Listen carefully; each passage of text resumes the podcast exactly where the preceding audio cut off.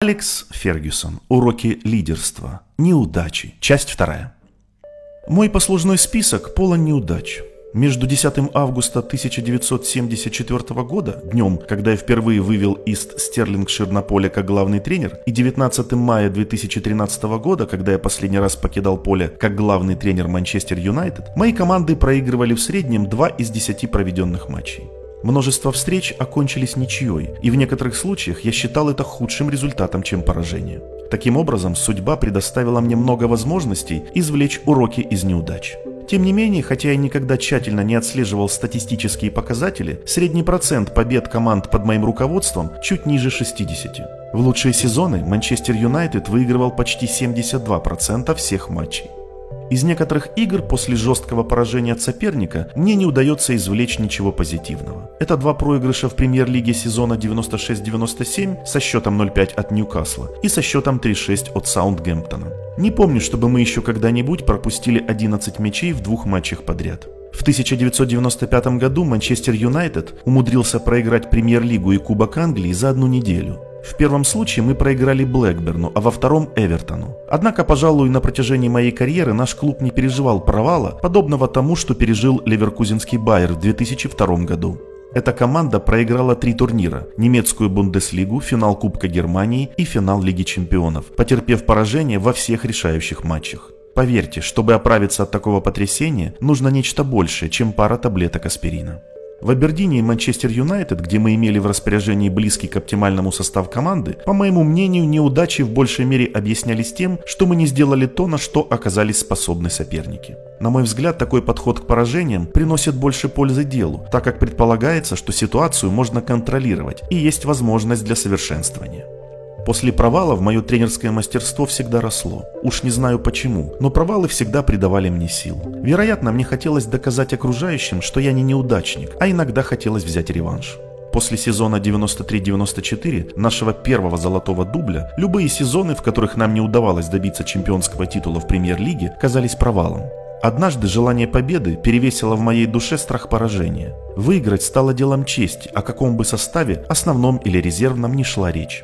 Неудачи дают вам в руки мощный рычаг управления, до тех пор, пока к нему не привыкнешь. Так я считал до самого завершения своей карьеры. После того, как в 2012 году Манчестер Сити обошел нас в борьбе за чемпионский титул премьер-лиги по количеству забитых и пропущенных мячей, мы стали предметом жестоких насмешек со стороны некоторых особо яростных болельщиков Сандерленда на Stadium of Light. В тот момент даже название стадиона звучало как издевка. В раздевалке после матча я сказал всей команде, причем особенно подчеркнул свои слова для молодых игроков, что они должны запомнить полученный урок и вспоминать о нем каждый раз, приезжая сюда на игру с Сандерлендом. И они помнили. В следующем сезоне на этом же стадионе мы обыграли Сандерленд со счетом 1-0. Поражения помогали мне показывать свои сильные стороны. Хотя, конечно же, с высоты прошлых лет, да еще будучи в отставке, легко приукрасить прошлые события. Однако тут ничего не добавишь. С 2008 года Манчестер Юнайтед трижды за 4 года выходил в финал Лиги Чемпионов, но выиграл его лишь однажды. Значит, только раз я праздновал победу, а дважды испытывал горькое разочарование. Вспоминаются еще несколько моментов, ввергнувших меня в бездну отчаяния. В октябре 1989 года в межсезонье Манчестер Юнайтед прибыл на товарищеский матч с клубом Сент-Джонсон, которым было решено открыть их новый стадион Макдермит Парк. Мы победили со счетом 1-0, но играли из рук вон плохо. После матча я вернулся в отель со страстным желанием сбежать, куда глаза глядят. Мой помощник Арчи Нокс постучал в двери и сообщил, что я должен присутствовать на приеме в честь обеих команд. Лежа в постели я ответил, я никуда не пойду, видеть их не могу, они недостаточно хороши для футбола. Но Арчи настаивал и был прав. В конце концов, через некоторое время я все же заставил себя спуститься вниз, хотя и не был в тот вечер приятным собеседником. Еще несколько поражений запомнились мне надолго. После проигрыша Абердина Данди Юнайтед в финале розыгрыша Кубка Шотландской лиги сезона 79-80 я не мог спать по ночам. Зато после поражения от Манчестер Сити со счетом 1-5 в 1989 году отправился домой и крепко уснул. Две самые большие неудачи в моей тренерской биографии связаны с Лигой чемпионов. Проигрыши Дортмундской Боруссии в 1997 году и Мадридскому Реалу в 2013. Эти поражения были для меня более болезненными, чем унизительные разгромы со счетом 0-5 от Ньюкасла в 1996 году и Челси в 1999 году, а также проигрыш в финале Кубка Лиги в матче с Шеффилд Уэнсдей в 1991 году. Когда я знал о предстоящем поражении, то всегда готов был поддержать моральный дух команды, который мог из-за этого разбиться в дребезги. В октябре 2011 года мы проиграли на Олд Траффорд Манчестер Сити со счетом 1-6. За последние 22 года поражение от наших земляков было самым тяжелым. Кроме того, это было наше самое крупное домашнее поражение в чемпионате Англии с 1955 года, когда Манчестер Юнайтед разгромил со счетом 5-0 тот же соперник Манчестер Сити.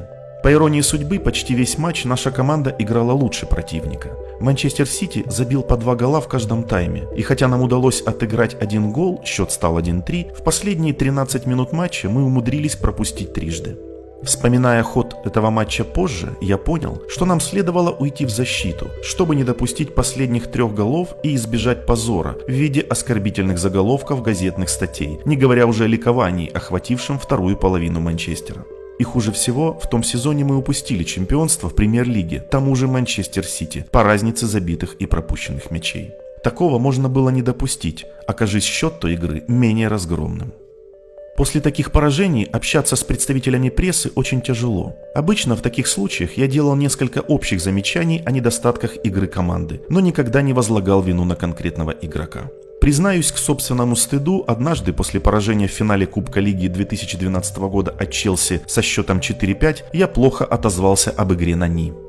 После того, как нападающий теряет отличный шанс забить, или игрок отдает неудачный пас назад, или вратарь на минуту теряет концентрацию и пропускает мяч, он и сам прекрасно понимает свою ошибку. Многие лучшие игроки – свои самые строгие критики, им вовсе не обязательно читать пренебрежительные комментарии главного тренера в воскресной газете. В этом нет ничего конструктивного. Обычно я всячески старался отвлекать внимание репортеров от действий отдельных игроков и команды в целом, указывая на преимущества тактики соперника или ошибочные решения судей. Мне не оставалось труда найти множество причин нашей неудачи, никак не связанных с командой, даже если в глубине души я прекрасно понимал, что винить можно только самих себя. Однако в мои обязанности входило ограждать игроков от нападок в трудные моменты.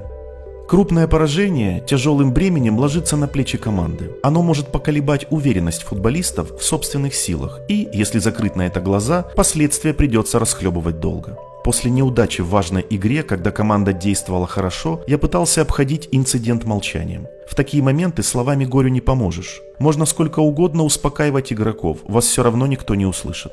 Как правило, я просто обходил раздевалку и гладил каждого из них по голове. И они меня понимали. Должно быть потому, что воспринимали все эмоционально. В футболе нельзя показывать слабость. При виде этого у противника закипает кровь, и он из обыкновенного мула превращается в победителя дерби проигрыш, особенно с разгромным счетом, тяжелым грузом ложится на всю команду. Даже если к следующей игре многое изменится, все помнят о поражении, и футболисты, и болельщики. А уж пресса просто воет, словно стая голодных шакалов.